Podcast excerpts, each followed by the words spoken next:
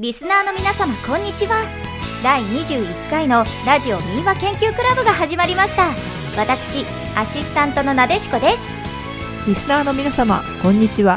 パーソナリティの大和誠二です。早速ですが前回のトークテーマどんな遊びをしていたかです。私はありきたりだね。公園の遊具で遊んだり今の子供たちがやらないだろう遊びはゴム跳びとかまりつきくらいかな。折り紙もよくやった。そんなところかな。あーそれは今の子供というか私が子供の頃でもあまりやりませんでしたよ。アナやじゃあなでしこくんはどんな遊びをしていたんだい？私は小学校とかになるとゲームで遊ぶことが多くなりましたけど幼稚園の時にハマっていたのはお姫様ごっこですかね。みんながそれぞれ好きなお姫様になる遊びで楽しかった思い出がありますね。でもお姫様なのにあやとりとか水風船で遊んでましたよ。お姫様とは女の子らしい遊びをしていたんだね。ところで前回の朗読の解説だけど覚えてるかな？鬼が人を食べて人間になろうとしているでしたよね。そう。でももともとは人間だったとしても鬼として蘇ったらもう無理だと思うんだよね。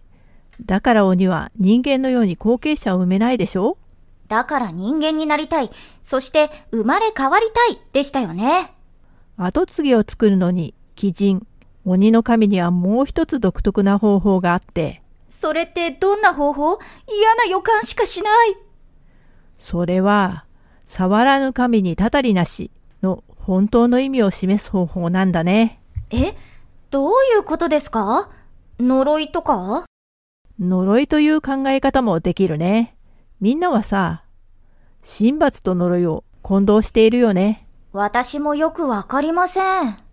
私の考えではあまりに人の道から外れた考えやおごった考えを持って行動をするとそれを正そうとするのが神罰だね。呪いは謝ろうが償おうが簡単には解けない。鬼ごっこって知ってるよね知ってますよもちろん。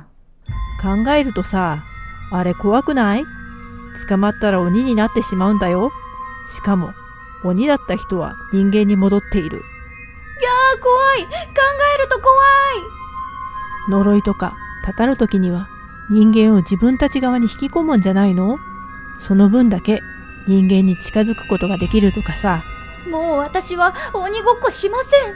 ごめんごめんところでまた話は変わるけど同僚だった人がまだ独身でさ。ほうほ兄が結婚していて子供もいるんだけど稼いだら全部使うと言って心配していたんだよね。う家庭に入れないで自分で使っちゃうの？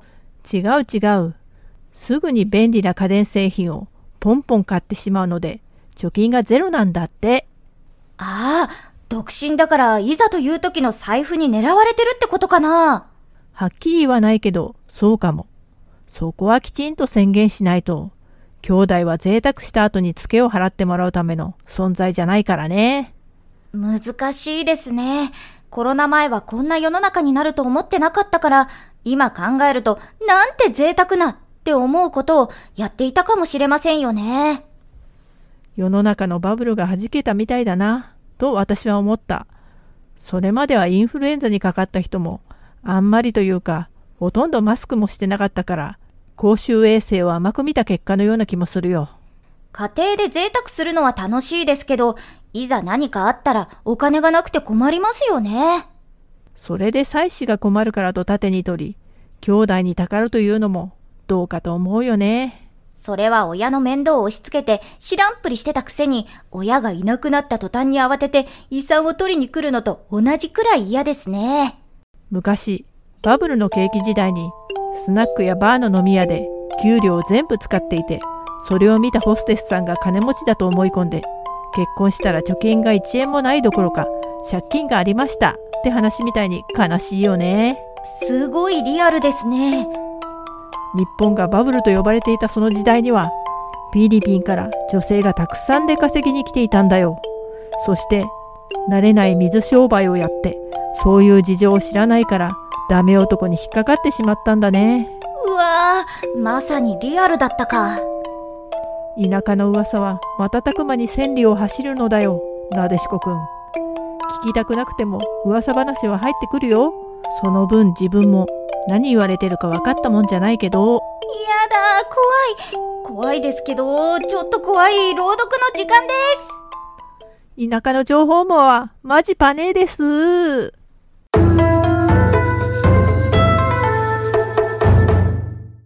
第21回。天狗話。むかしむかし天狗にさらわれた男がいました。30歳の時にさらわれて33歳の時に戻ってきました。故郷のことが懐かしすぎて帰りたいとお願いしたらそれなら帰れと言われ元の場所に連れて行って置いていかれたそうです。その人は後にお坊さんになり道園という名前になりました。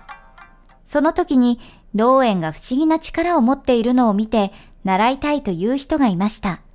道園は、いいですよ、と軽く承知して、それには37日間、身を慎んで肉を食べずに、1日1食にすること、その間は1日に3回水ごりをすること、と言いましたが、その人は若かったので、そんなことはできませんと言っているうちに、道園は死んでしまいました。道園の不思議ですが、ある時、剣術の相手に立ち会う時に道園の体は、スズメの霊が宿ったのではと思うほどに軽く飛び上がっては降りてくるので、太刀で打ちかかったと思ったら、すでに道園は真後ろに回り込んでいるという具合だったそうです。またある時は、狐を呼んでみせましょうと言うと、そのまま狐がやってきて、帰ってまた来なさい、と言うと、今度は長芋を2本加えた狐がやってきました。それをとろろ汁にして道園もそこにいた人も食べたそうです。またある時には古い城のある場所に一緒に登っていった時に喉が渇いたと思ったら目の前にお調子と酒の入った茶碗があって飲んだりまた道園が馬屋の2階に寝ていた時がありましたが天狗からもらった呉服を下に落としたらそれを踏んでしまった馬が驚いて駆け出して川に落ち腹が破けて一日経って死んだりなどこの他にも様々な不思議なことがあったということです。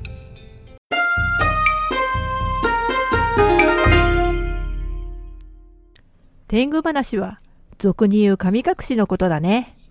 それって単なる人さらいとか家出した人の話なんじゃないですか？そう考えると現実的だね。でも外国だとチェンジリングといって生まれたばかりの子供がいなくなって、代わりを置いていかれるんだってよ。代わりってどんな？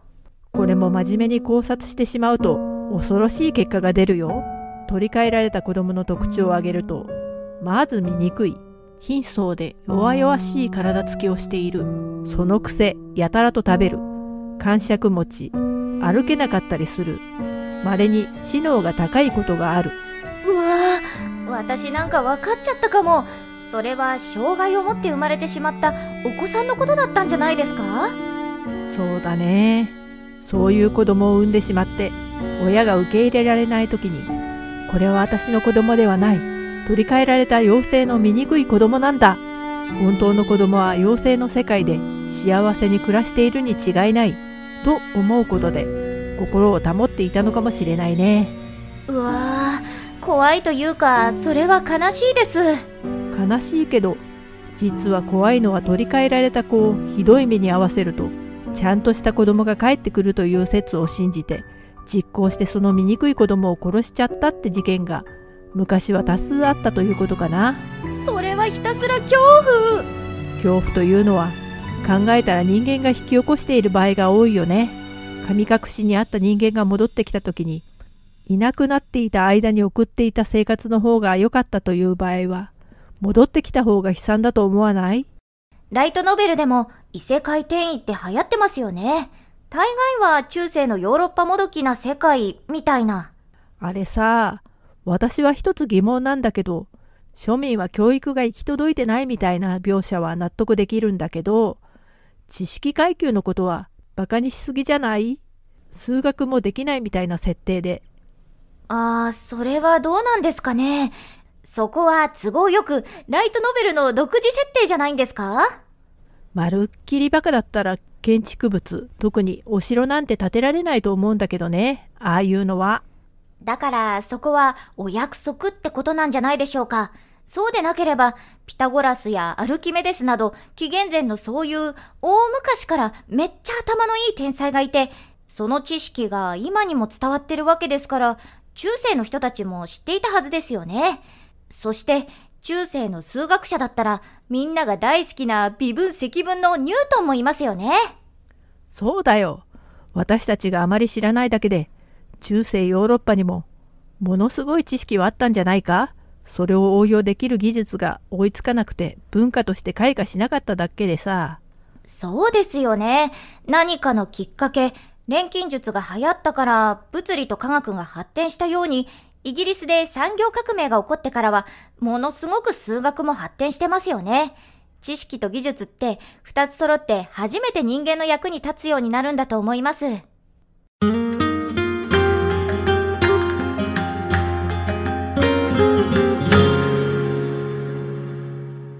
ちいかわって知ってます？知ってるよ。100均行くといろんなチーカーグッズが売ってるよね。そう、つい可愛いから買っちゃいますよね。買っちゃう買っちゃう。そのちいかわって、実はちょっと怖いって言われてるんですよ。何それ？聞きたい。前に、ムーミンの都市伝説ってありましたよね。ま、まさか。ちいかわたちも人類が滅んだ後に生まれた生物なのか。はっきりとは明記されてませんけど、人間の使う施設が廃墟となって登場したりするので、そう言われています。うわぁ、ほのぼのファンタジーな世界の話かと思ってた。ちゃんとちいかわの漫画を読んでいませんね。だって読んだら、あおさんならきっといろいろ考察したくなっちゃいますよ。アニメは見てるけど、そんな種類の話なの？アニメのちいかわの中にも、キメラっていう怪物が出てきましたよね。ピンクの。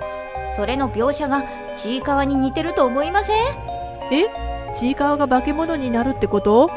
そのヒントになる話がパズルのピースのように散りばめられてるんですよ。何いきなり？怖っ。だいたいあのちいかわとハチワレとウサギって変じゃないですか？ああそういえばちゃんと会話してるのってハチワレだけだね。そうそうなんですよ。ハチワレは話ができて、ちいかわは一言ぐらい、うさぎに至っては何言ってるかわからない言葉を叫ぶだけ。もしかして、化け物化が進むと言葉が喋れなくなるってことなの？かもしれません。ちいかわが夢でうさぎの手が化け物化するんですけど、予知夢みたいだし、なんとかバニアという人形にされた時も、ハチワレだけ動けたのは、一番化け物化するのが軽かったからなのでは？と思います。急にちいかわがオカルトチックな話になってきました。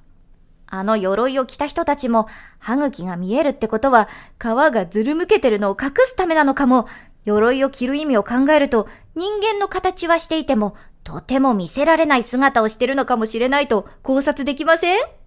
いややめて。もうちいかわが怖くて見れなくなる。あの鎧は体が崩れていくのを防ぐ強制器具なの？むしろ化け物化を防ぐための拘束具と考えられますよね。しかもちいかわたちに仕事を斡旋したり、おそらく家をプレゼントしたりもしてますよね。あれはちいかわたちが化け物化するのを監視したり管理していて、それがあの鎧の人たちの仕事ではと思われてるんですよね。討伐というのも虫が人間には有害な物質を出してるから、具体的に言うと変な虫が出した卵ボーロの匂いのガスですね。それの駆除をちいかわたちにやらせているのではないでしょうか。うわぁ、ほのぼのどころじゃないダークファンタジーワールドだった。最近可愛いキャラを殺伐とした世界に放り込んで、悲惨な目に合わせるコンセプトが流行ってるの？まあ、噂ですけど。怖くなったから、今日はもうここまでリスナーの皆様、今回もご清聴いただき、ありがとうございました。お元気で次回予告。影響を受けた本を教えてください。うわーどれにしよう。それが漫画だといっぱいあるから困るよね。ちなみに今まで漫画は何冊くらい読みました？うーん1000や2000は読んでると思う。ゴルゴ13だけでも200巻は超えてるし。ゴルゴは作者がお亡くなりになっても続いてるんでしたっけ？いつまで続くんでしょうねサザエさんのアニメが終わっても続いていくと思う。こっち亀